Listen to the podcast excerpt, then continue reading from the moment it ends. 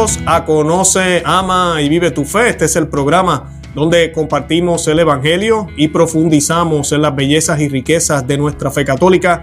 Les habla su amigo y hermano Luis Román y quisiera recordarles que no podemos amar lo que no conocemos y que solo vivimos lo que amamos. En el día de hoy me acompaña una cara muy conocida, el señor Luis Eduardo López Padilla, que nos va a estar hablando de Garabandal, un tema muy pedido, un tema que yo diría que es muy actual Estamos esperando una respuesta del cielo y tal vez pues estas profecías nos pueden dar un poco de luz.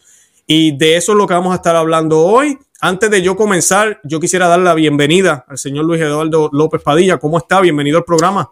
Muchas gracias Luis por la invitación y muy amable, muy, muy este, agradecido con, con esta nueva invitación. Gracias. Claro que sí, es un honor tenerlo. Nosotros hemos tenido ya el señor eh, López Padilla varias veces con nosotros. Eh, hemos hecho varios programas, entre ellos hicimos uno sobre los dos papas rivales, eh, ¿verdad? Explicando un poco estas profecías que hay sobre los dos papas. Les recomiendo que lo vean. Eh, además de eso, hablamos de la iluminación de la conciencia. Hicimos un programa dedicado a ese tema, donde hablamos también de, la gran apostasía. luego hablamos también de del secreto escondido, podríamos decir, o la parte del secreto no revelado de la Virgen de Fátima. Y por último, hicimos un programa que tuvo muy buena acogida. Hablamos de las profecías del gran monarca y el Papa Santo.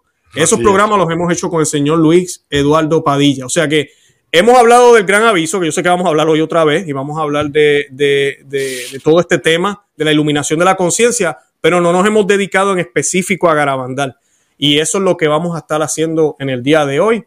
Eh, antes de comenzar también yo quiero que encomendemos al programa pues a la reina, a la Santísima Virgen María, y lo vamos a hacer con un Ave María. Yo hago la primera mitad eh, y usted hace la segunda y la hacemos en el nombre del Padre y del Hijo y del Espíritu Santo. Amén. Amén. Dios te salve María, llena eres de gracia, el Señor es contigo. Bendita tú eres entre todas las mujeres y bendito es el fruto de tu vientre Jesús. Santa María, Madre de Dios, ruega por nosotros pecadores, ahora y en la hora de nuestra muerte. Amén.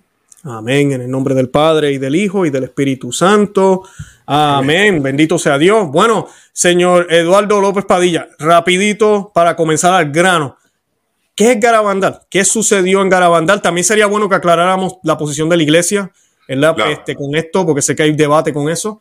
Eh, y pues, ¿qué sucede en Garabandal? ¿Qué sucedió eh, en, las apariciones? Bien, como ya muchos de nuestros eh, televidentes o videntes, videntes en el sentido de, observar la computadora o las redes sociales, esto, eh, Garabandal es una de las mm, cientos de manifestaciones marianas que se han dado en el siglo XX. Se estima que existen aproximadamente unas 500 apariciones o mariofanías de la Santísima Virgen en lo que va el siglo XX y probablemente del 1600 a la fecha más de mil. Y dentro de este rosario de apariciones marianas ocupa un lugar muy importante por sus frutos, por sus profecías y también por, por el, el estudio que hizo en su momento la iglesia, que son las apariciones que ocurrieron en el año 1961 a 1965 en Garabandal, España, que es un caserío eh, colindante cercano al pueblo vasco, en la provincia de Cantabria. Eh, y ahí, en este caserío, eh, en estos cuatro años, se dieron las apariciones de la Santísima Virgen como Nuestra Señora del Monte Carmelo a cuatro niñas de 11 y 12 años de edad, que, eran Conchita González, Maricruz González, Jacinta González y Mariloli Mazón. Eh, las tres niñas no eran parientes, tenían el mismo apellido, y, el apellido de masón, pues tampoco tiene nada que ver con la masonería, sino simplemente se apellidaba masón. Esto. Y estas apariciones de la Virgen vienen precedidas por la aparición de un ángel, que va a ser el ángel Miguel, el 18 de junio de 1961. Hay ocho apariciones de, ese ángel, eh, hasta que el primero de julio de este año 61, el ángel se vuelve a aparecer a las niñas y le dice que al día siguiente, entonces fiesta de la visitación de María Santísima, su prima Santa Isabel, se va a aparecer la Virgen como Nuestra Señora del Monte Carmelo. Entonces la aparición ocurre en ese día que se conmemora esta festividad, el 2 de julio eh, eh, como Nuestra Señora del Monte Carmelo. Hey, eh, señor Eduardo Padilla, me parece interesante, creo que es algo distintivo, o me corrige si hay alguna otra aparición, pero es, interesante que ya haya una vocación, ¿no? como tal, ¿no? ¿Verdad? Como la Virgen de Fátima, decimos la Virgen de Fátima, ¿no? Así es. pero ya ella se presenta como. Ya se presenta, y fíjese que si se da cuenta la fecha de la aparición, bueno, la, fiesta, es la visitación de María Santísima a su prima Santa Isabel, que Santa Isabel viene en cinta de Juan el Bautista. Y Juan el Bautista es el que va a preceder y anunciar la venida del Salvador. Y entonces, al momento en que la Virgen viene como Nuestra Señora del Monte Carmelo, pues el Monte Carmelo nos recuerda eh, al profeta Elías, eh, que predicó en el Monte Carmelo allá en, Israel. Y sabemos que eh, Juan Bautista tiene el espíritu de Elías. Entonces, todos estos elementos que voy aportando van clarificando eh, una serie de señales que van perfilando el propósito de la aparición de la Virgen en Garabandal. Entonces la Virgen se aparece eh, con un manto, con un manto azul, vestida de blanco, más o menos de unos 18 años de edad, tiene el pelo suelto, interesante, con una, con este, con una raya en medio, o sea, a la mitad, eh, lleva una corona de dos estrellas y lleva en su mano derecha un manípulo, que ya actualmente, para los que nos eh, eh, ven, era, es un implemento del sacerdote cuando se oficiaba la Santa Misa antiguamente antes del Concilio Vaticano II, el manípulo que María lleva en el año 61 como forma de escapulario del Carmen, la Virgen mm. en su manifestación. Y eh, es decir, que tiene una apariencia típica de la usanza judía, de las mujeres vírgenes eh, judías en el tiempo de Jesucristo, como viene ella aparecida. En ocasiones aparece con el niño en brazos, eh, pero en la primera manifestación ella se manifiesta sin, este, sin el niño. Entonces, ahí empiezan estas apariciones que van a durar casi cuatro años, del año 61 al año 65, y van a ocurrir, Luis, de una forma extraordinaria, eh, y estoy hablando de cerca de 2.000 apariciones de la Virgen mañana, tarde y noche a, los, a las cuatro niñas eh, durante estos eh, cuatro años. cabe mencionar que estas cuatro videntes, esas cuatro videntes, empiezan las cuatro a tener las las manifestaciones. Pero luego, eh, poco a poco, eh, la Virgen empieza a, dejar de aparecerse a una y luego a otra y finalmente se queda con una que va a ser Conchita González. Esto empieza a hacerse más, más palpable y más visible a partir del año 1963. O sea que los dos primeros años o año y medio están las cuatro y luego eventualmente deja de irse apareciendo hasta que solamente sea Conchita. Esto, en estas apariciones eh, hay lo que es la aparición como tal, es decir, la manifestación del ser sobrenatural de María a las cuatro niñas, donde la ven, la perciben, este, tienen contacto con ella, eh, hablan con ella, y las niñas están en una posición de rodillas eh, y no las pueden mover, o sea, están totalmente en, en, una visión estática, es decir, como fuera del tiempo, y por más que las quieran mover, no las pueden mover, aunque ellas entre sí mismas sí se pueden mover unas con otras. Entonces, en, Garabandal, además de las apariciones, va a haber locuciones, es decir, llamadas interiores de parte del cielo, que van a preparar durante, eh, durante tres ocasiones la aparición de la Virgen. Ellas tienen una, sienten en su interior una llamada, a los pocos minutos una segunda llamada y a los pocos minutos otra llamada en donde tienen que salir para eh, tener el encuentro con la Señora del Cielo la Santísima mm. Virgen. Está también mencionar que en Garabandal, y esto es uno de los elementos por los cuales al principio hubo un rechazo por parte de la Iglesia, eh, muchos fenómenos de la teología mística.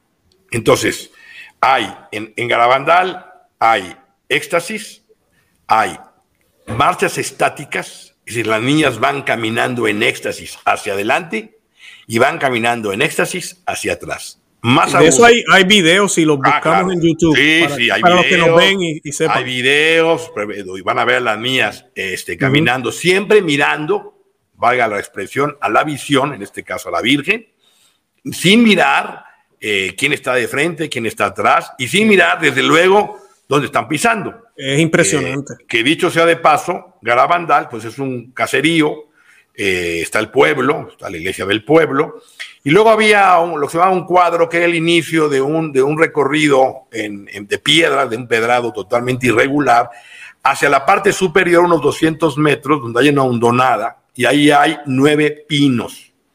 Entonces, en los pinos, durante, en ese trayecto que va hacia los pinos, y en el cuadro, y en el pueblo, se daban las apariciones. O sea, era de manera indistinta entonces, cuando la gente empezó a acudir, pues iban detrás de las niñas, iban para arriba, para abajo, para un lado, para otro.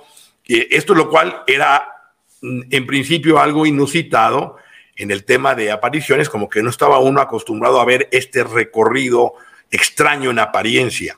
Luego también había caídas estáticas, es decir, las niñas de pronto iban hacia atrás, tomando una posición un poco llamativa, sorpresiva, pero siempre manteniendo el pudor, manteniendo la modestia de sus vestidos, y las niñas este, así, hacia atrás, y de pronto pues seguían en la contemplación y en el diálogo con la Santísima Virgen, lo que se llama caídas estáticas. Pero también tenían conocimiento de conciencias, es decir, eh, conforme empezaron las apariciones del año 61, muchos eh, empezaron a asistir, incluyendo sacerdotes.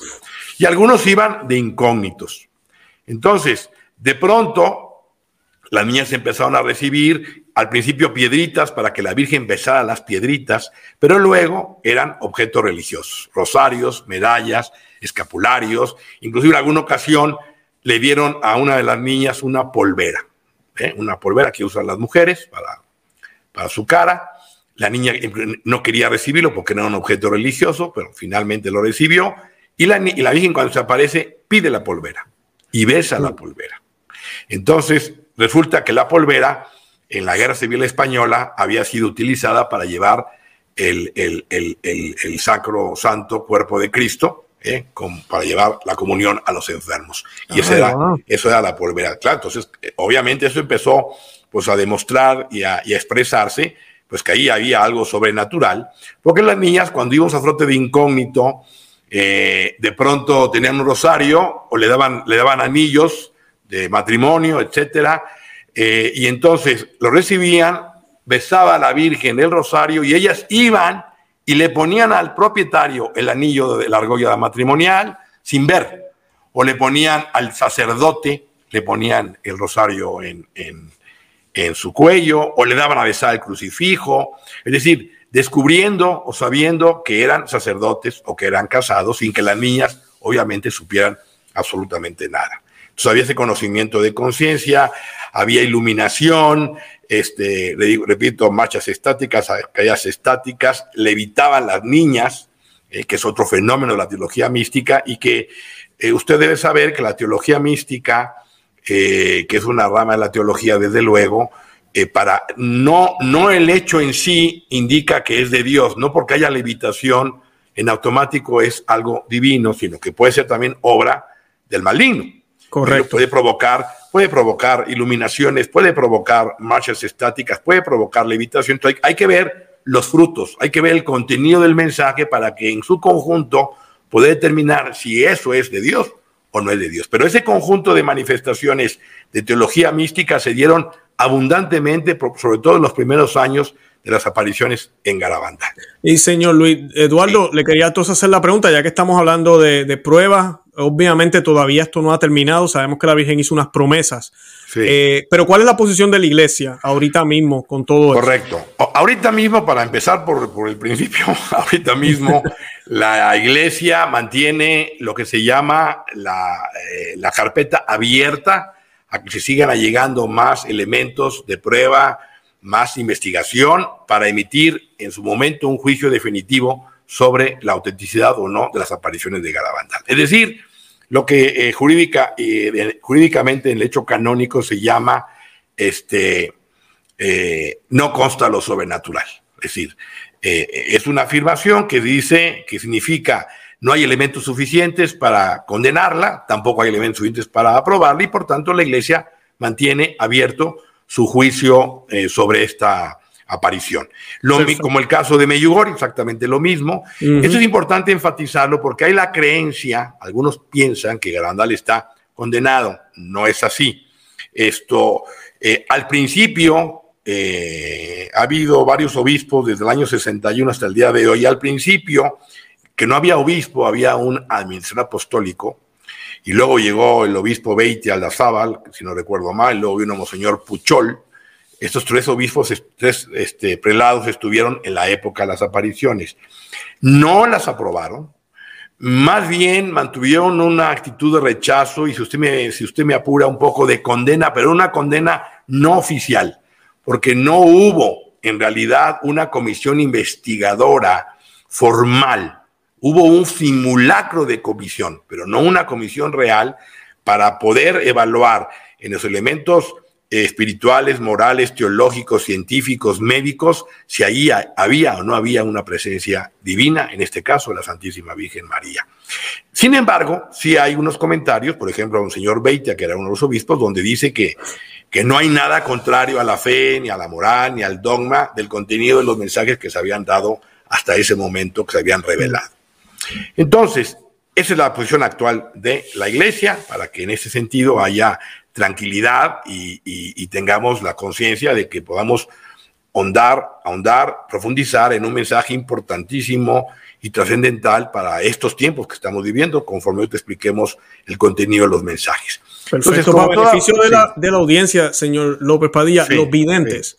Sabemos que Conchita todavía está viva, eh, ¿qué, ha pasado con los otros? Correcto. que ellos ya no, no tienen visiones ni nada. Correcto, sí, no. Ya desde el año 65, por lo menos que fue la última aparición en noviembre de 65 con Chita González, allá en Los Pinos, eh, hasta el día de hoy no han vuelto a tener por lo menos apariciones o manifestaciones como las que tuvieron hace. Ok, incluyendo Conchita.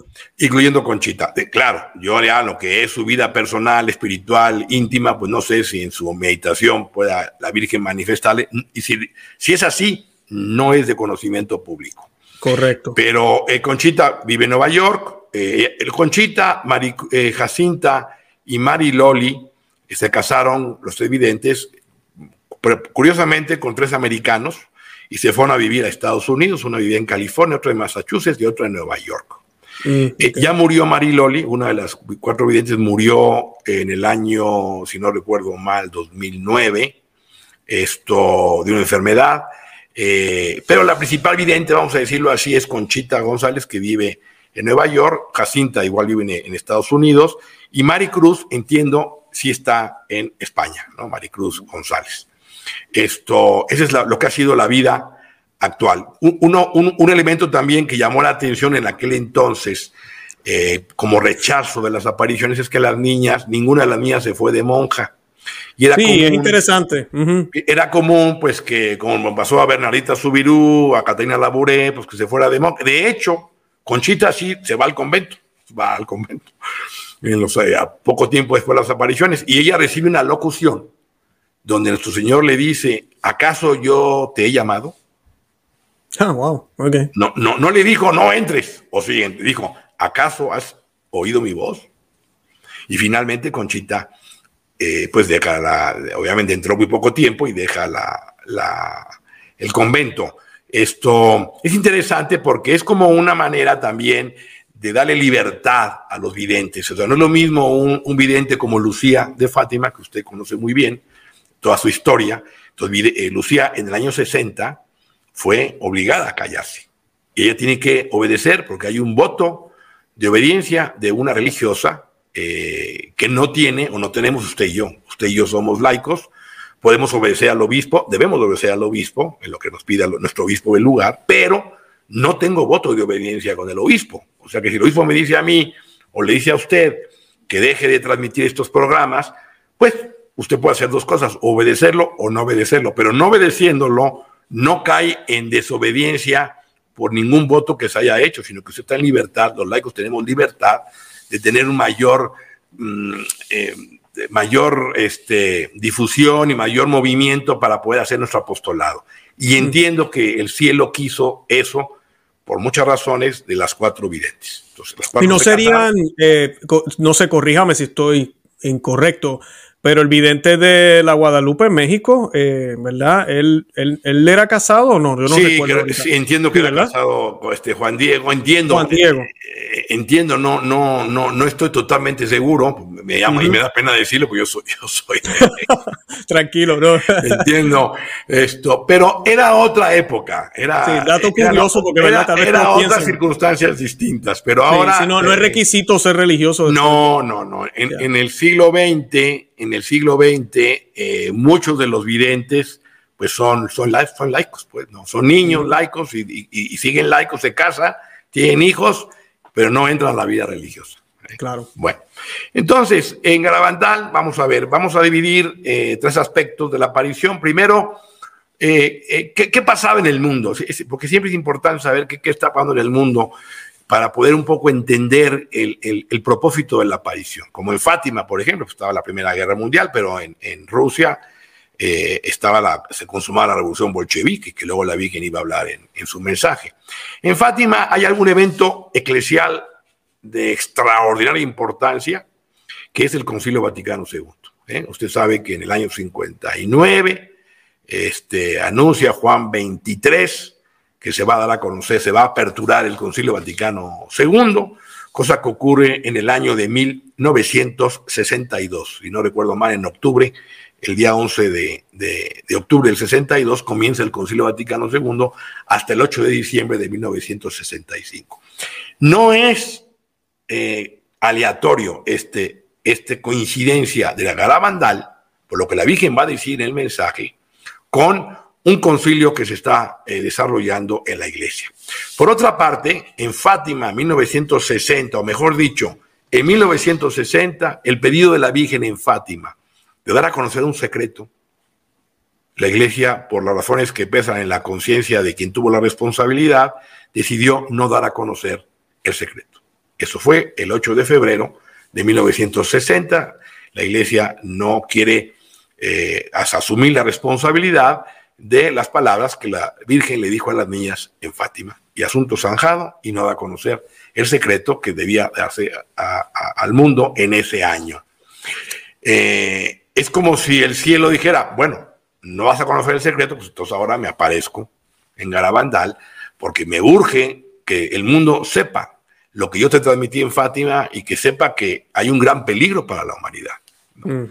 Esto también, bueno, como cosas interesantes, eh, está, está la crisis de misiles en Cuba en 1962, eh, la carrera espacial en Estados Unidos, asesinan a Kennedy en el 63, eh, comienza la guerra de Vietnam, es decir, y en el 61 se comienza a levantar el muro de Berlín en el año 1961. Interesante porque luego en algunas de las locuciones que las niñas reciben, la Virgen va a decir que el comunismo va a resurgir, o sea, que el comunismo va a, volver a tomar una presencia y eso va a ocurrir poco antes del aviso.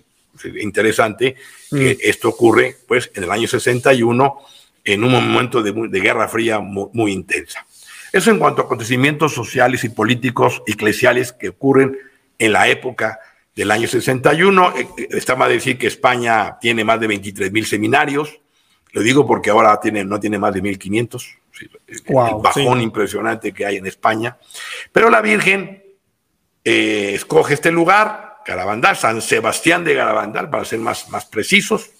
Este, y Garabandal, en esas apariciones, la Virgen va a dar toda una lección de teología, de moral y de espiritualidad fabulosa. ¿Eh? Va a hablar de Dios Padre, va a hablar de Dios Hijo, va a hablar de la creación, de la Trinidad, va a hablar del infierno, del purgatorio, del cielo, de la vida eterna, va a, dar, eh, va a enseñar cuáles fueron los medios para alcanzar la vida eterna, la oración, la penitencia, el sacrificio, los sacramentos, particularmente la, la, Eucaristía y el orden sacerdotal, que son los dos sacramentos pilares de Garabandal. Hubo muchos sacerdotes que fueron a Garabandal y los ángeles, los ángeles creados por Dios, espíritus puros, le daban la comunión a las niñas, este, eh, y pues la niña sacaba la lengua y nadie veía más que, eh, que la niña eh, de rodillas, pues sacaba la lengua. Y ellas pues se sorprendían que le decían, ¿qué están haciendo? Pues estamos comulgando. pero si no, ¿y quién se le dio la comunión? Pues el ángel. Y, la forma eucarística, no, no, sé, ahí me la dio el ángel. Luego, luego ya las niñas, van a preguntarle a la Virgen eso, y la Virgen les va a decir que los ángeles toman las formas eucarísticas de los sagrarios en la tierra. Interesante, porque los únicos que pueden eh, consagrar el cuerpo y la sangre de Cristo son los sacerdotes, no, el ángel no tiene ese poder. Y entonces, como había mucha, mucho, en Puerto Rico dirían bochinche, ¿no? sí. había mucho, mucha incomodidad o intranquilidad o duda sobre esta comunión invisible. Eh, la, niña se le dice a la Virgen, la Virgen promete un milagro, un milagro que, que donde va a ser visible la hostia. Y eso va a ocurrir el 18 de julio de 1962.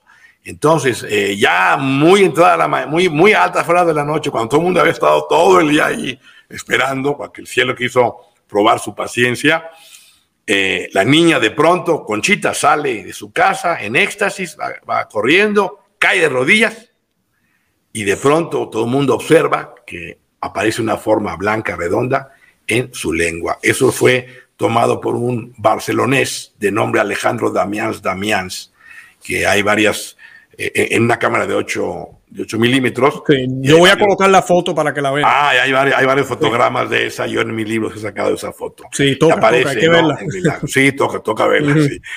este, todo esto lo único que quiero transmitir, Luis, es que la aparición, pues obviamente tiene signos sobrenaturales porque se van cumpliendo las profecías y porque todo, todo este, este, este proceso espiritual, moral, eh, teológico, que acabo de mencionar, y luego la Virgen también habla del Sagrado Corazón de Jesús, de, la devoción al corazón inmaculado de María, o sea, habla del, de su triunfo, eh, habla de San José, este, de Jesús niño, o sea, toda una, una, una cátedra de lo que nosotros en nuestra época, imagino que la suya también, quizá no tanto, aprendimos de niños en el catecismo, ¿eh? todo una, un recuerdo básico y fundamental de la enseñanza cristiana, de que hay una vida eterna, de que tenemos que ser buenos, etcétera, etcétera. Y esto es parte de la misma eh, enseñanza espiritual que hay en Garabanda.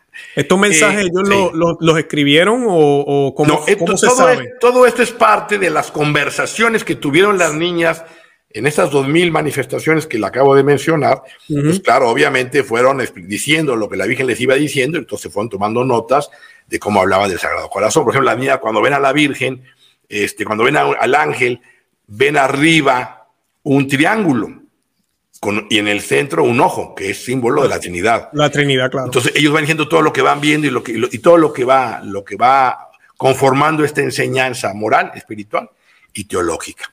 También eh, parte del, del, recelo y del rechazo muy violento que hubo en España y particularmente en Garabandá en la época de las apariciones, es que las niñas, y esto que voy a decir parece extraño, en algún momento niegan las apariciones. Dijeron, no, la Virgen a mí no se me apareció. Y luego empiezan a contradecirse unas con otras, ¿no? Que dijo esto, que no dijo esto, se apareció ayer, no se apareció ayer, no seas mentirosa. O sea, como niñas. Pues, Empezaron a pelearse entonces. A pelearse. de 11 y 12 años. Entonces, claro, alguien ve eso y dicen, pues aquí no está Dios. Esto es, un, es un engaño. Inclusive en algún momento las niñas fueron gente extranjera y para que no se fueran decepcionadas, fíjense lo que voy a decir, fingen un éxtasis. Vamos a hacer un éxtasis para que, para que crean que, están, que estamos viendo a la Virgen. Bueno, claro, todo eso, lo colocan en, en, la película, pues no sé si usted la recomienda, la película de No, sí, sí. Solo Dios sabe. Solo Dios Algo así se llame. Sí, se llama, perdón. Eh, que sale el señor Bárcenas, el doctor Bárcenas, Alberto Bárcenas, Sí, él sale en la película. Eh, los que no la han visto se la recomiendo. A mí me gustó, me gustó mucho esa escena, la hicieron bastante, bastante bien. Y además con mucho mérito. me quedé como que wow, pero ¿por qué ellas hicieron eso? Sí, y con mucho mérito porque ninguno era, ninguno de los que actuó era, profesional, los medios que se consiguieron, los, los fondos, o sea, nadie cobró nada obviamente. O sea, fue una obra de Dios y que ha dado muchos frutos gracias, gracias al cielo. Entonces, esto, sin embargo, eh, hay que, hay que, en esto hay que ser muy puntual y aquí tendríamos que recordar a Pedro. Pues si vemos ahí a Pedro, de pronto aparecemos en la escena donde Pedro, que es el principal apóstol, niega que, que conoce a Jesús Y, sabemos que Jesús vivió a Jesús y convivió con él y compartió el pan con él y incluso le dijo que iba a ser la, la, piedra de la iglesia. Y yo veo que lo está negando. Y, ah, pues, esto, es falso porque, mira, de su principal apóstol lo está negando. Pero no es así. la negación, a lo que voy, es una confirmación de la autenticidad de la aparición porque la Virgen les había advertido que la iban a negar que le iban a contradecir, que se iban a contradecir entre ellas y que iban a tener peleas. O sea, ya la Virgen se los había advertido que eso iba a suceder y sucedió. Entonces hubo mucha presión de parte del obispo, del lugar. Eh, eh, hay que tomar en cuenta que son niñas de pueblo, Luis, niñas de pueblo, pueblo de los años 60, en un caserío perdido al norte de España, no, no una ciudad importante del mundo este, que son este, analfabetas, que no saben nada, son ignorantes, dicho con el respeto que se merece, desde luego, de pueblo. Esto, entonces las van presionando y les hacen creer que eso que están haciendo es pecado, inclusive las obligan o las llevan a que se confiesen. Aunque las niñas en su, en su diario, sobre todo Conchita, va a decir, sí, pero yo en mi interior sabía que ya había visto a la Virgen. O sea, que se confiesa, pues dice, bueno, sí me confieso con la Virgen, pero ayer me dijo esto.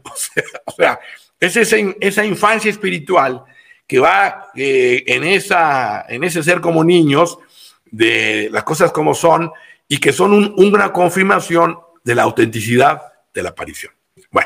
Esto eh, en cuanto al entorno de la, de la manifestación en Garabanda. Ahora vamos a los mensajes. Toda aparición, Luis, tiene como propósito pues un mensaje. ¿Cuál es el mensaje en concreto? aquí hubo dos, dos, que quiero además enfatizar algo. Garabandal, eh, em, voy a decir algo que puede parecer un poco extraño, tiene un problema. Y el problema de Garabandal, en mi propia lectura personal, es que se habla tanto del aviso, porque el aviso es parte de una profecía. No solo en Garabandal, ¿eh? hay otros místicos y santos que hablan del aviso, pero en Garabandal la Virgen lo mencionó, como también lo mencionó en una aparición cercana ahí en Bilbao que se llama Umbe, en Bilbao, como también lo mencionó Escorial, España, eh, que por cierto en esas dos aparece vestida de, negro, dolorosa. Bueno, ¿y por qué digo que es un problema? Porque se enfatiza tanto en el tema del aviso que luego se olvida el mensaje. O sea, ¿qué fue lo que la Virgen vino a decir en el año 61? Entonces hay dos mensajes, que es el 18 de octubre de 1961 y el segundo fue el 18 de junio de 1965, los dos en día 18. Entonces el mensaje de 61 dice hay que hacer muchos sacrificios y mucha penitencia y tenemos que visitar mucho al Santísimo Sacramento, pero antes tenemos que ser muy buenos. Y si no lo hacemos, vendrá un castigo.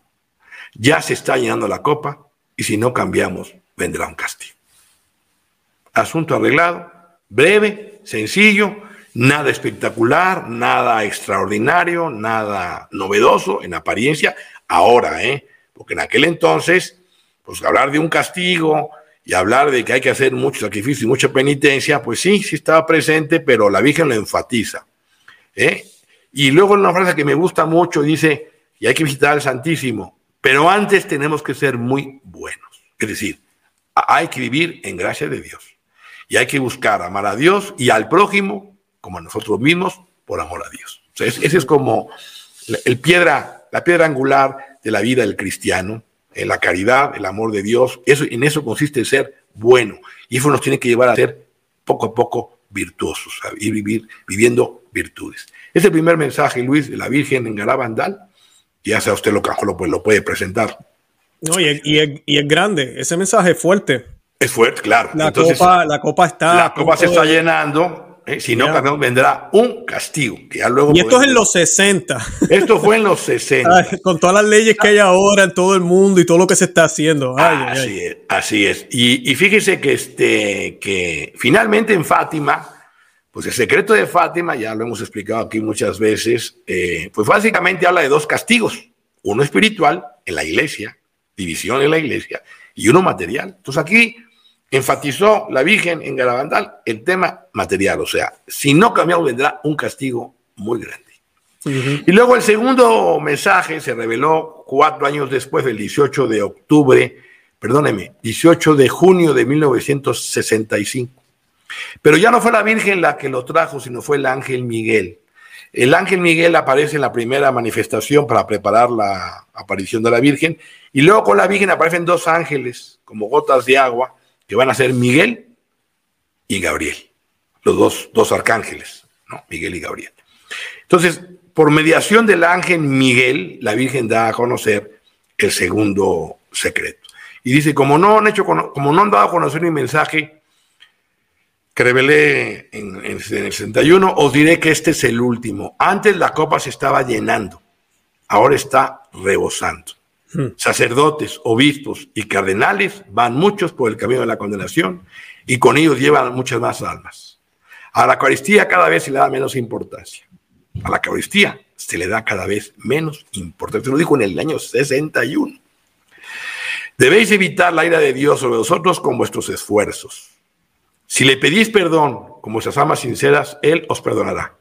Yo, vuestra madre, por mediación del ángel Miguel, os quiero decir que os enmendéis. Ya estáis en los últimos avisos. Os quiero mucho y no quiero vuestra condenación. Pedidnos sinceramente y nosotros os lo, daremos. Debéis, y debéis sacrificaros más. Pensad en la pasión de Jesús. Entonces, en conclusión, el segundo mensaje es un, gran dolor de María porque le da pena que ella lo dé y lo hace por medio de Miguel. Y me dice, no me han dado a conocer mi mensaje. Hmm. no se ha revelado. Lo cual indica que no puedo esperar que la iglesia me lo apruebe. Si, yo, pues, si es consono con el Evangelio, pues como decía el Papa Juan Pablo II en alguna ocasión, cuando le preguntaban sobre Meyugori, y dijo el Papa, bueno, si la Virgen se aparece, pues hay que dar a conocer el mensaje. Y si no se aparece, también. también. Porque finalmente, finalmente, pues lo que la Virgen Meyugori pedía pues, es, la vida, es la vida en la práctica, la vida cristiana. Entonces, eh, el segundo mensaje de Garabandal, eh, no se ha hecho conocer el mensaje, os diré que este es el último, la copa se está llenando, ah, se estaba llenando, ahora está rebosando. Y luego una frase que ya la Virgen en la Salet, Francia, en 1846, ya había pronunciado con otras palabras. Sacerdotes, obispos y cardenales van muchos por el camino de la condenación y con ellos llevan a muchas más almas. O sea, estamos hablando de, un, de una afirmación del año 61, hace 60 años. ¿Qué dirá ahora? Los sacerdotes, obispos y cardenales que van muchos por el camino de la condenación que a la Eucaristía cada vez se le da menos importancia. Entonces reitera en pedirle a Dios para que eh, no nos castigue, que hagamos sacrificio, que meditemos en la pasión del Señor. O sea, finalmente es... Este, y esta es la Virgen María hablando así de la iglesia. Es la Virgen María. Entonces, lo que está diciendo en pocas y, en contexto de todo lo que es Garabandal, por todo lo que las niñas fueron diciendo, la Virgen está, nos quiere muchísimo, somos sus hijos, no quiere nuestra condenación. Pero para que no nos condenemos, tenemos que hacer vida al Evangelio. El Evangelio es una vida de oración, una vida de sacrificio. Como dice la Virgen en el primer mensaje, hay que hacer sacrificios y hay que hacer, hay que hacer muchos sacrificios y mucha penitencia. Entonces, usted y yo, y el sacerdote, y el religioso, y el obispo, y el papa, y cada quien en su en su propio este, circunstancia de vida, en condición y dirección, pues tenemos que tomar la cruz, tenemos que hacer sacrificios y cada uno sabrá cómo, y muchos, y mucha penitencia. Porque si no lo hacemos, Luis, la Virgen dice muy clara, vendrá un castigo terrible. ¿Eh? Ese es el mensaje, el mensaje de Garabandal. ¿Sabes que algo, algo que me gusta siempre hablarle a las personas es que sí, la cosa está mala, la situación no está buena, eh, esto fue dicho en los 60. La gente que sigue mi programa sabe que yo toco estos temas aquí, no con la intención de mostrar lo feo, sino con la intención de mostrar que Dios está en control. Porque eh, Jesucristo habló de pastores disfrazados, lobos disfrazados de oveja. El Señor habló de una apostasía. San Pablo habló de ella también. El Apocalipsis nos habla de ella. Eh, y la Virgen María, cuando viene a dar sus mensajes, es el mismo mensaje. O sea que Dios nos está mostrando que Él está en control. Pero nosotros tenemos que ver las señales, tenemos que ver los signos, y esa es la parte que la gente es como terca, eh, no quieren mirar los signos, quieren asumir que todo está bien, vivir en una burbuja porque se siente mejor, es mejor. Eh, me gustan las palabras que, utilizan en, en, este mensaje la Santísima Virgen cuando dice que muchos se van a ir a la perdición por culpa de estos obispos. O sea que el que sigue a estos obispos no está excusado porque no sabía también se va para la perdición. Eso es lo que está diciendo la Santísima Virgen María. Hay mucha gente que se lava las manos. Ah, no, fue el pastor que me tocó. allá el cielo que lidié con él, yo lo voy a seguir a ciega, yo no voy a leer la Biblia, yo no voy a buscar el catecismo de la Iglesia Católica, yo no voy a buscar ayuda. Ah, que aquel sacerdote dice una cosa y este dice otra, pero ese es el mío, no me interesa, yo voy a seguirlo. Eh, una obediencia ciega que solo se le debe a Dios, ¿verdad? Sí. pues tenemos que ver eso, porque eso es lo que la Santísima Virgen también nos está alertando, por lo menos a nosotros los laicos, a los religiosos también, pero a los laicos, que estemos atentos, porque eso no nos excusa, nos podemos ir con ellos también a la perdición. Es. Eh, eh, es. lo que se llama ignorancia culpable. Es decir, eh, yo estoy obligado a conocer la verdad y no me puedo escudar porque lo dijo el padre o porque lo dijo el obispo, y tengo que asegurar que eso que está diciendo el padre o el obispo pues es, es, es coincidente con, el, con la enseñanza del evangelio, con el dogma, con la fe, con la moral. Correcto. ¿Cuántas veces no tenemos amistad? Tengo muchos amigos, muchos, que comulgan viven en, pues no viven eh, en un matrimonio católico, no viven en un matrimonio sagrado. Sí, viven en fornicación, están sin casarse. Así de sencillo. ok, correcto. Y comulgan, y comulgan, porque, y, El padre, y porque el padre le dio la bendición, ¿no? Pues entonces uno tiene que decir, a ver, hermano, pues el padre está para hecho lo que quieras, pero eso, no lo puedes hacer. Entonces, no, sigue siendo pecado. Pues sí, claro, así es.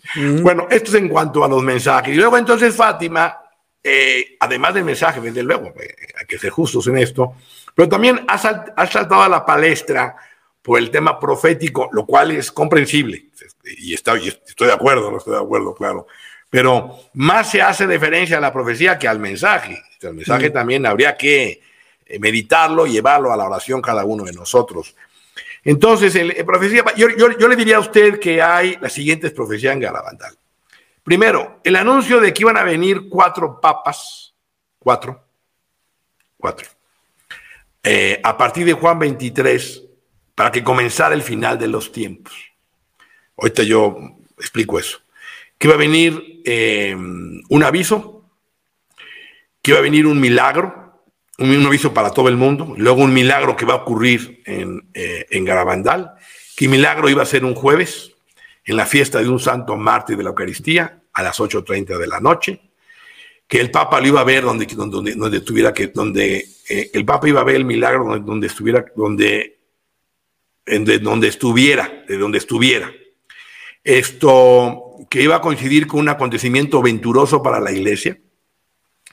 También habla que va a dejar una señal permanente la Virgen o el cielo en los pinos, donde ocurrieron muchas de las apariciones de la Virgen los nueve pinos de Garabandal, y eh, también anuncia el resurgimiento del comunismo, el anuncio de un castigo terrible al mundo y el inicio de una era de paz.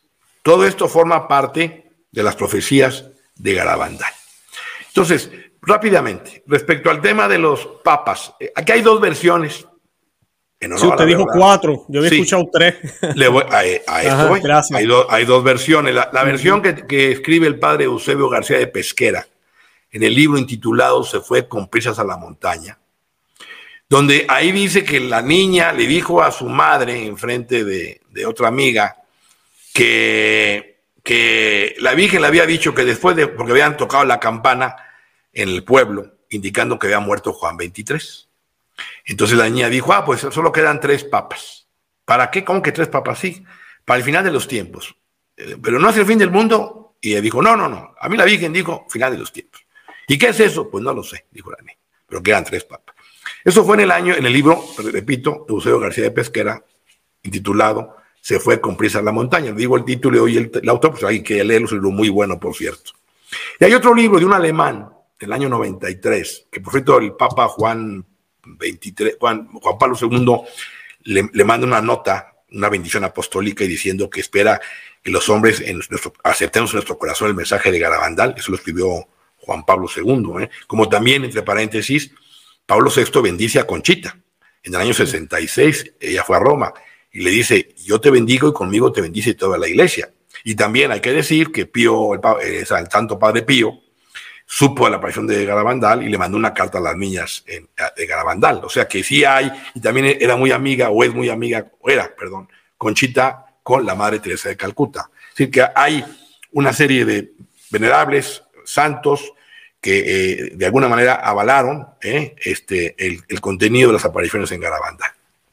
Bueno, entonces, este libro es un libro de un autor alemán, Albrecht Weber, El dedo de Dios, que él publica en el año 93, donde él da otra versión y él dice que no, que eso no dijo Conchita, que lo que dijo Conchita es que eran cuatro papas, pero que uno de esos papas iba a durar tan poco tiempo que la Virgen no lo consideraba, y por tanto serían tres.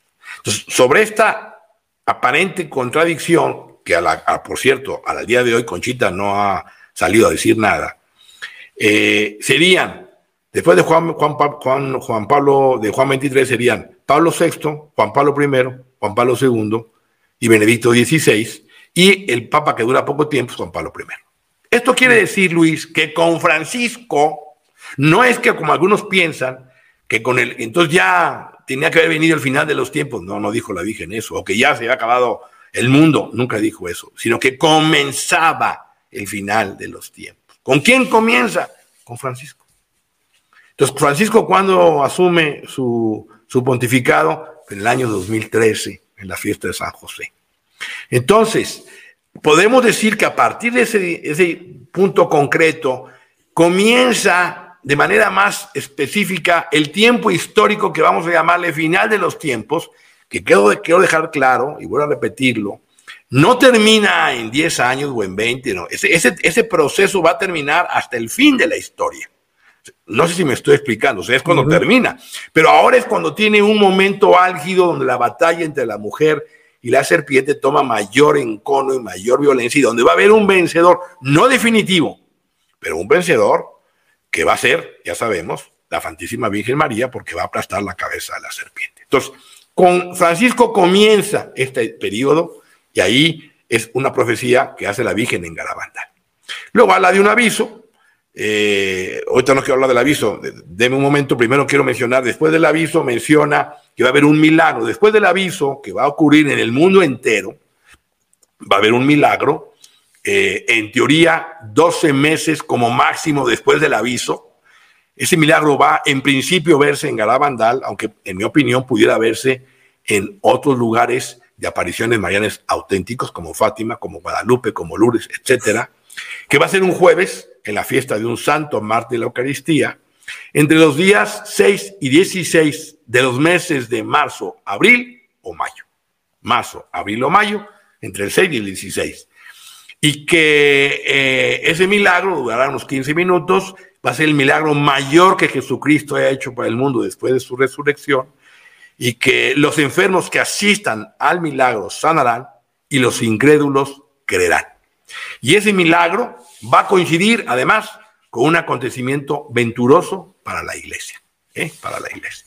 Entonces, como se da cuenta, pues son varios elementos del milagro. Esto, en mi propia lectura personal, por, por todo lo que coincidió en eventos que ocurrieron en Garabandal, para mí el milagro eh, va a consistir en eh, la comprensión en un momento de lo que es el misterio de la transubstanciación, del pan que se convierte en carne y vino que se convierte en sangre, el momento en que el sacerdote, la persona de Cristo, pronuncia las palabras de, la consagración. ¿Por qué digo esto? Porque el sacramento del sacerdocio y la Eucaristía fueron pilares en Garabandal. Y por otro, otro evento muy importante, y lo explico rápidamente. Eh, un sacerdote de nombre Luis Andreu fue a Garabandal el 8 de agosto del, del 61. Esto, este, hermano, este padre Luis Andreu era hermano de otros tres hermanos jesuitas, Andreu, Ramón, Marcelino y Alejandro. Y los cuatro hermanos jesuitas eran hijos de una señora que fue, obviamente, hermana, eh, eh, esposa, madre, viuda y luego religiosa salesa. Y el Papa Pablo VI consagró a, su, a la señora, a la religiosa salesa, en presencia de sus cuatro hijos sacerdotes jesuitas. Bueno, pues este padre Luis Andreu va a Gravandal, cae en éxtasis, rápidamente lo explico, cae en éxtasis, y repite cuatro veces la palabra milagro, milagro, milagro, milagro.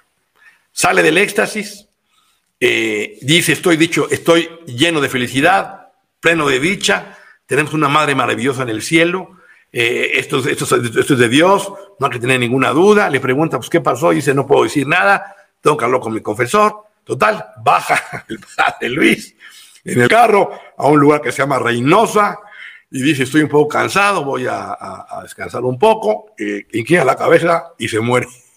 Wow. queda, muerto, el padre Luis.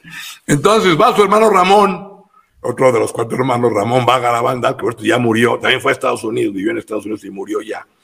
El padre Ramón rápidamente ve a las niñas el día que sube, que caen en éxtasis, y de pronto ve y oye que las niñas están hablando con su hermano, que ya había fallecido. Y están diciendo, aquí está tu hermano Ramón. Ah, no nos cree que estamos hablando contigo. Y para que nos creas, nos vas a decir qué pasó en la ordenación sacerdotal, cosas que eran íntimas de la familia que las niñas humanamente no podían saber. Entonces digo todo esto porque em, el padre Ramón, el padre Luis, dice cuatro veces la palabra milagro. Quiere decir que él vio el milagro, él vio el milagro. Y pero también vio a la Virgen, porque le dice a las niñas que, la Virgen le dice a las niñas que el padre Luis vio el milagro, que la vio a ella y que murió de felicidad. Es lo que la Virgen dice. Entonces resulta que el padre murió el 8 de agosto, que en aquel entonces se festejaba el santo cura de Ars. Y el santo cura de Ars rápidamente tiene una homilía donde dice lo siguiente, que si el hombre comprendiera lo que es el misterio de la transubstanciación del pan que se convierte en carne y vino en sangre, si lo comprendiéramos, moriríamos de felicidad. Mm. Por tanto, entiendo que el milagro va a ser algún evento eh, que tenga alguna cuestión visual, que vamos a poder comprender el misterio de la transubstanciación y de la función del sacerdote, pero no vamos a morir de, felicidad porque el cielo nos va a dar una gracia especial. ¿Y cuál sería el acontecimiento venturoso para la iglesia? Rápidamente, en mi opinión, sería la unidad de las iglesias. Eh, la Virgen ha dicho que ese, ese acontecimiento venturoso va a, es algo que nunca ha ocurrido en la vida de las niñas. Y la niña nació en el 49, o sea que todo lo que ha habido bueno desde el año entonces a la fecha no es el acontecimiento venturoso, es decir, concilios, canonizaciones, beatificaciones, congresos eucarísticos, sínodos, etcétera, etcétera, etcétera. Lo que no ha ocurrido desde entonces y que será un acontecimiento venturoso, sería la reunificación de la iglesia ortodoxa con la iglesia católica que se perdió en el 1054 ¿eh? y que ha estado, y que además fue el 16 de julio de 1251 que se aparece San Simón Stock, 16 de julio, para darle el eh, la Virgen el escapulario. Y que la Virgen del Carmen. Y que la Virgen apareció con el escapulario. Es una vocación muy venerada en, en los ortodoxos.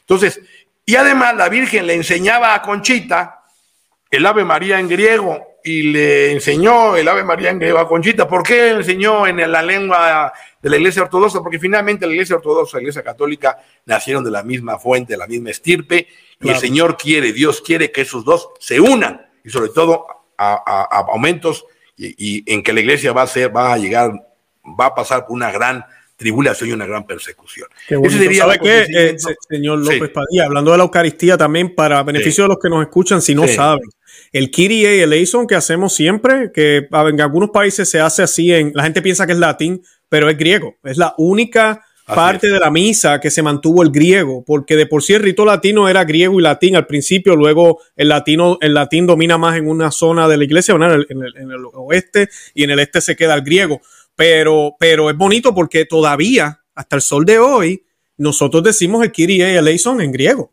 Así uno vaya a la misa tradicional en latín. Así sí, se dice en, es griego, no es latín esa, esa parte.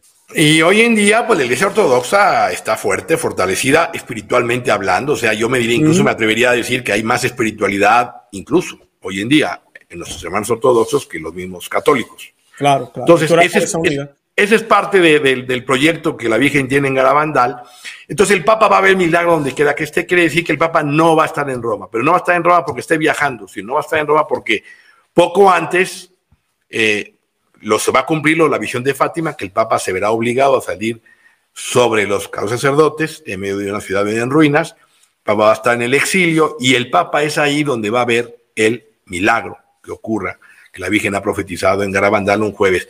Yo me atrevo a decir, claro, es una propia opinión, desde luego, que la fecha del, Santo Mártir, en mi opinión muy personal, vos está equivocado, pues, así que a quien opina lo que quiere, entre marzo, abril y mayo, eh, entre los días 6 y 16 del mes sería San Estanislao, obispo de Cracovia. ¿Por qué San Estanislao? Bueno, porque San Estanislao, fíjese usted, que fue un obispo que eh, llamó a la conversión y arrepentimiento al rey Boleslao II, que vivía en pecado, vivía en adulterio.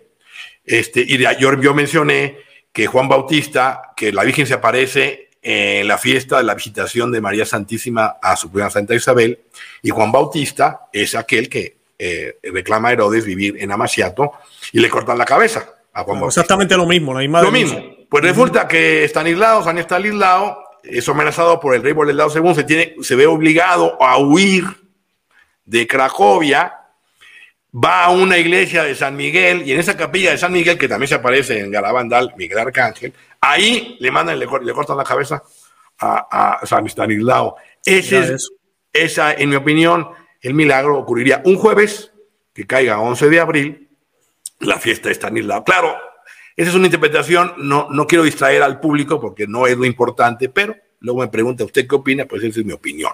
Aunque es irrelevante finalmente, hay que esperar el milagro.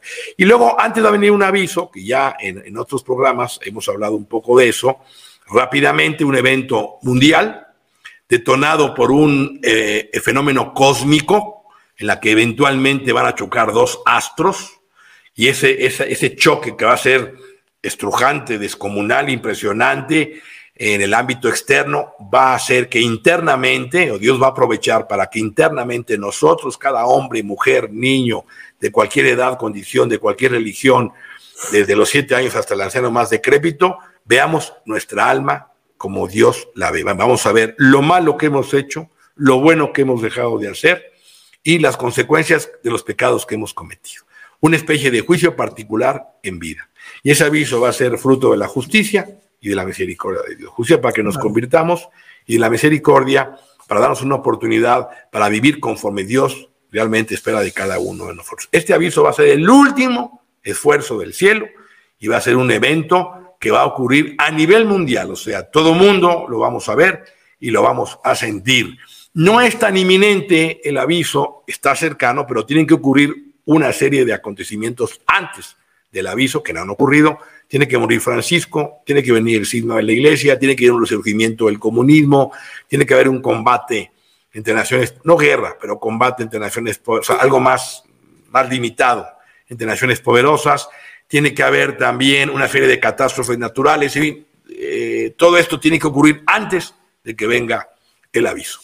Y Garabandal, por último, nos habla de que eh, vendrá una época de paz, o sea, un castigo, perdón, antes del aviso, antes del, después del aviso y el milagro. Si el hombre no nos convertimos, vendrá a haber un castigo, Luis, terrible. Yo sé que aquí no se trata de asustar a nadie, pero la Sagrada Escritura, los profetas mayores, eh, Joel, eh, Isaías, Jeremías, este, Sofonías, etcétera, nos hablan de este gran evento, Zacarías, terrible, donde el Señor va a purificar a dos terceras partes de la humanidad, o sea, la va a exterminar, y a la tercera parte que quede la va a purificar como se purifica la plata y como se acrisola el oro.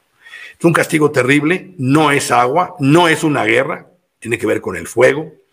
Las niñas tuvieron en junio de 1962 lo que llaman en Garabandá la noche de los gritos, y el mm. castigo, que fue terrible. Fue terrible, todo el mundo se fue a comenzar al día siguiente, nada más de los gritos de las niñas. Y las niñas Mariloli tiene ahí una descripción impresionante, una carta que manda donde dice que ella ve eh, fuego terrible, eh, eh, hay una gran desesperación, un gran calor, este, la gente quiere buscar agua, no hay agua, el agua está evaporada, empiezan a matarse unos a otros y, empieza, y hay, una lluvia de fuego terrible, la gente empieza a ir al, mar, a los ríos, para tratar de, de controlar ese fuego, pero está tan, de tanta este, hirviendo esos ríos, esas aguas, que en lugar de, sofocarlas resulta peor. Y eso es un escenario terrible, Luis, con un castigo que lamentablemente, y con eso termino, nuestra generación lo estamos atrayendo. Quizá parece que nos empeñamos en atraer la justísima eh, acción de Dios, eh, de un hombre que eh, no le importa ofender a Dios, no le importa ofender sus leyes, ofender sus decretos, su orden establecido, ofender a la iglesia, ofender a su vicario, ofender a los cristianos y establecer una serie de leyes totalmente antinaturales, este, donde la humanidad cada vez está más envuelta en el egoísmo, en el pecado, en el odio, en la división, poseídos prácticamente por Satanás. Entonces, si no cambiamos y no hay verdaderamente una conversión como el cielo espera, mucho de lo que ahora es agua, agua será tierra y mucho de lo que ahora es tierra será agua. Un castigo peor que el diluvio. Como dice Pedro en la segunda carta de Pedro, para que quede fundamento bíblico, que estos cielos y esta tierra están reservados para la perdición de los impíos por medio del fuego. Esto es Garabandal, a grandes rasgos. Eh, yo tengo varios libros, ahí en Amazon hay dos libros sobre el tema de Garabandal. Uno es este, Profecías de Garabandal, y otro es eh, sobre el aviso, ahí en Amazon. El que le interese profundizar, lo puede profundizar. Y lo más importante, Luis, es eh, hacer vida el mensaje. O sea, la Virgen lo que quiere es que nosotros realmente vivamos día a día la conversión, que hagamos oración, que hagamos sacrificio, que hagamos penitencia, que recemos el Santo Rosario, que también fue uno de los principales propósitos de Garabandal, que frecuentemos los sacramentos, que vivamos en gracia de Dios. Vienen tiempos muy difíciles, están muy graves, se van a poner peores en el mundo y en la iglesia, y no vamos a poder soportar eh, esta tribulación si no estamos amarrados y agarrados a Cristo y, y especialmente porque así lo ha establecido el Padre Eterno a la Santísima Virgen María. Amén, amén. No, así mismo es. Eh, yo invito a los que nos están viendo, yo voy a colocar los enlaces de los libros del señor eh, Luis Eduardo López Padilla para que pues puedan buscarlos y así pues puedan seguir aprendiendo del tema. También eh, me encantó que hizo la conexión con Fátima. Nosotros hicimos el programa de Fátima, voy a colocar el, el enlace y hablamos más de esa visión, de cómo va a haber una destrucción, un evento fuerte en Roma eh, cómo esa profecía no se ha cumplido todavía, eh, todo ese tipo de cosas la hablamos en ese programa eh, para que vayan y lo vean y entiendan la conexión entre Garabandal y Fátima. y además de eso también hablamos en otro programa del gran aviso, con más detalle, qué es, por qué va a suceder. el señor López Padilla habló un poco de, de eso hoy, pero si quieren saber más, hicimos un programa sobre eso. Además de eso, también los invito a que vean el programa que hicimos sobre la película que está a punto, o la están filmando, o están trabajando en eso que de por sí el señor López Padilla es parte del equipo también. Eh, nosotros hicimos una entrevista con los productores. Si quieren ver también ese programa, voy a dejar el enlace en la descripción para que también pues, puedan ver un poco de eso, enterarse un poco de, lo que ellos están haciendo y pues eh, si desean apoyarlos también que lo apoyen. Eh, para concluir, señor Luis Eduardo López Padilla, ¿algo más que quiera añadir? Nada, muy, muy agradecido por la invitación, Luis. Este, siga adelante con su labor apostólica y cualquier otro tema que podamos abordar, que siempre habrá, pues, con mucho gusto estamos a los jóvenes. Claro que sí, no, gracias por aceptar la invitación. Yo sé que podemos decir más, ¿verdad? Pero se nos va el tiempo, ya llevamos una hora, pero de verdad que gracias, gracias un millón. Y nada, vamos a estar orando mucho por usted, estamos orando por México, que sabemos que las cosas allá están yendo muy rápido y no para bien. Tenemos que orar muchísimo por México y vamos a estar orando también pues por el mundo entero. Lo más importante Independientemente de conocer estas profecías, el señor Luis Eduardo López Padilla lo explicó. Usted y yo no sabemos cuándo es el día y la hora para nosotros. ¿Cuándo va a ser el día en que nos vamos a encontrar con el Señor de frente? Si el Señor nos da la oportunidad de poder tener ese regalo aquí en vida, perfecto. De todas formas, usted tiene que estar preparado, porque si usted está en grave pecado, puede ser que inclusive usted rechace lo que está viendo. Y lo otro importante es que usted no sabe si se va a morir mañana. Así que es mejor estar en gracia, tener las cosas bien, eh, arreglar las cosas con el hermano, dar testimonio, asistir a la Santa Misa y adorar al Señor como Dios, ¿verdad? Adorarlo bien, como debe ser. La Virgen allá habló también de la Eucaristía y de todo eso, así que tenemos que, dar testimonio y prepararnos. Bueno, señor Luis Eduardo Padilla, me despido. De verdad que eh, nada, cuídese y me despido de la audiencia. Santa María, ora pro nobis. Que Dios me los bendiga. Bye bye.